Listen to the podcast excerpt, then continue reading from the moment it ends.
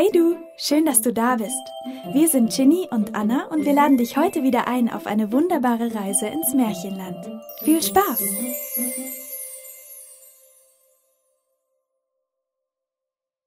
Brünhilds Rache Brünhild erlebte die Tage nach dem Vorfall vor dem Dom wie im Traum. Niemals zuvor war sie so gedemütigt worden. Die Begegnung mit den anderen Frauen des Hofes und deren Blicke wurden für sie zu einer unerträglichen Qual. Langsam jedoch gelang es Brünnhild, ihren Schmerz zu betäuben, indem sie darüber nachdachte, wie sie Siegfried bestrafen könnte. In diesen schweren Stunden stand besonders Hagen von Tronje seiner Herrin bei, bereit, jederzeit zum Werkzeug ihrer Rache zu werden.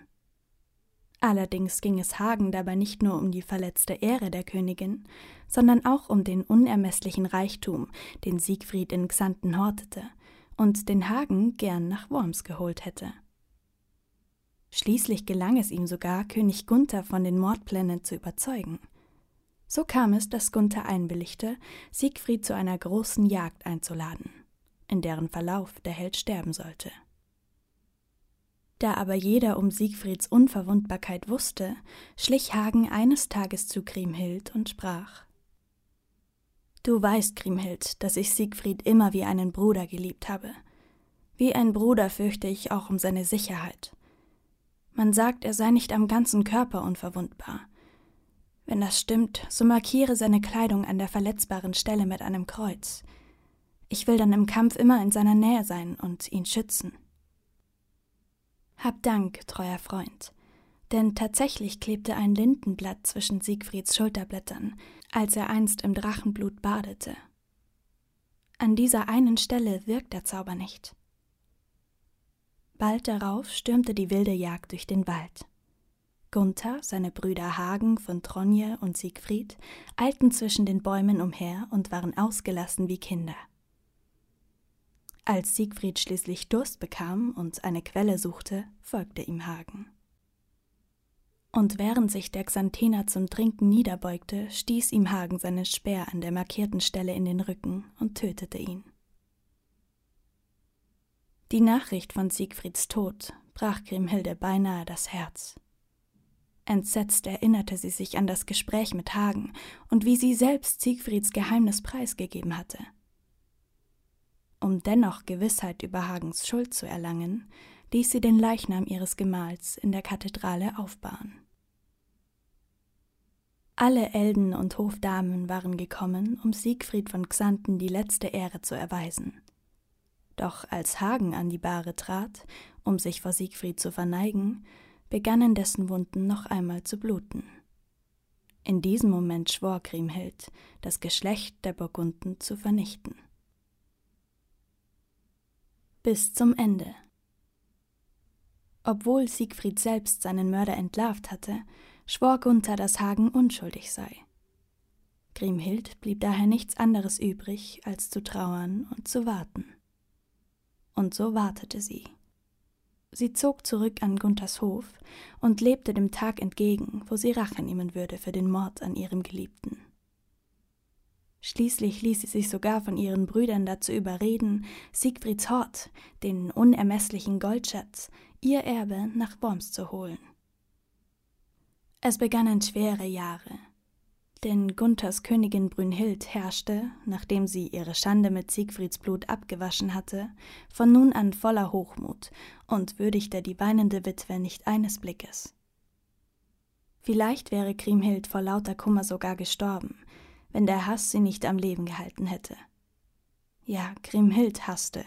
Sie hasste ihre mörderischen Brüder. Sie hasste Brünnhild und sie hasste Hagen. Und als ihr Goldschatz in Worms eintraf, verwendete sie sofort einen Teil davon, um tapfere Krieger an sich zu binden, die eines Tages ihren Befehlen gehorchen würden. Hagen beobachtete ihr Tun, und als er erkannte, dass Grimhild immer noch nach Rache dürstete, versenkte er den Nibelungenhort im Rhein, um ihn für sie unzugänglich aufzubewahren. Dreizehn Jahre mussten vergehen, bis sich Kriemhild eine neue Chance bot, ihre Rachepläne umzusetzen. der Hunnenkönig Etzel, vielleicht der mächtigste Herrscher der damaligen Welt, begehrte Kriemhild zur Gemahlin. Nachdem sie sich zunächst weigerte, erkannte sie, über welche Macht sie an Etzels Seite verfügen würde, und die Hochzeit wurde mit großer Pracht in Wien gefeiert. Weitere dreizehn Jahre verflossen, in denen Kriemhild tagsüber an Etzels Seite herrschte, nachts aber um Siegfried weinte. Als sie ihren Kummer über den immer noch ungesühnten Mord nicht länger unterdrücken konnte, brachte sie den ahnungslosen Hunnenkönig dazu, die Burgunden zu einem großen Fest einzuladen. Obwohl alle an Gunthers Hof vermuteten, dass diese Einladung eine Falle war, zogen die Burgunden in Etzels Reich, um nicht als Feiglinge zu gelten. Schwer bewaffnet und in Begleitung einer ganzen Armee reisten Gunther und seine Gefährten ihrem Untergang entgegen. Und selbst die Warnung hellsichtiger Wasserfrauen, die die Burgunden von ihrer Fahrt abhalten wollten, trafen auf taube Ohren. So erreichten sie schließlich König Etzels Hof, und Kriemhild ging ihnen lächelnd entgegen. Legt eure Waffen nieder, Brüder, und kommt herein, sagte sie, und in diesem Augenblick wirkte sie so jung und schön wie ein Mädchen. Ich habe so lange auf euch gewartet. Hagen aber spuckte ihr vor die Füße und antwortete In deinem Haus werde ich die Waffen nicht ablegen, besonders nicht dieses Schwert. Damit zog Hagen sein prächtiges Schwert aus dem Gürtel, und Kriemhild erkannte, dass es Siegfrieds Waffe war, die Hagen dem Toten einst geraubt hatte. Bebend vor Zorn ging sie zu allen Rittern, um sie dazu zu bewegen, Hagen auf der Stelle zu töten. Doch weder ihre eigenen Brüder noch Etzels Männer erfüllten ihre Forderung. Obwohl Etzel den Gästen zunächst freundlich gesinnt war, wurde die Stimmung immer gereizter, bis ein Zweikampf entbrannte, der schließlich in einem allgemeinen Blutbad endete. Fast alle Burgunden fanden den Tod, und auch auf der Seite der Hunnen gab es zahlreiche Opfer. Als einer der letzten überlebte Hagen das Gemetzel.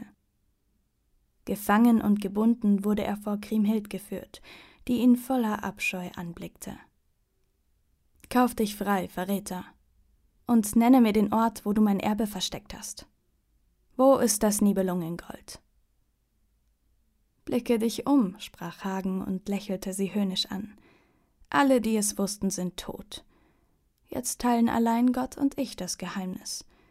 Und ich habe dir nichts mehr zu sagen. Da riss Kriemhild Siegfrieds Schwert aus dem Gürtel des Gefangenen, schwang es mit beiden Händen und schlug Hagen den Kopf ab. Nun, als er tot vor ihr im Staub lag, fühlte sie sich frei. Sie selbst hatte den Mord an Siegfried gerecht. Einen Herzschlag später traf auch Grimhild ein tödlicher Streich, und sie sank leblos zu Boden. Dies ist das Ende der langen Geschichte um das Schicksal der Nibelungen, denen aus Liebe nur Leid erwachsen war.